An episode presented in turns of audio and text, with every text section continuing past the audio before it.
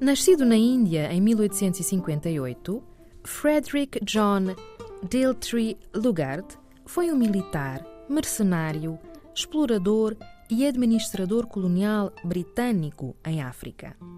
Na sua vida muito intensa, são de destacar os factos de que foi o primeiro governador-geral da Nigéria entre 1914 e 1919 e fundador da cidade de Kampala, atual capital do Uganda.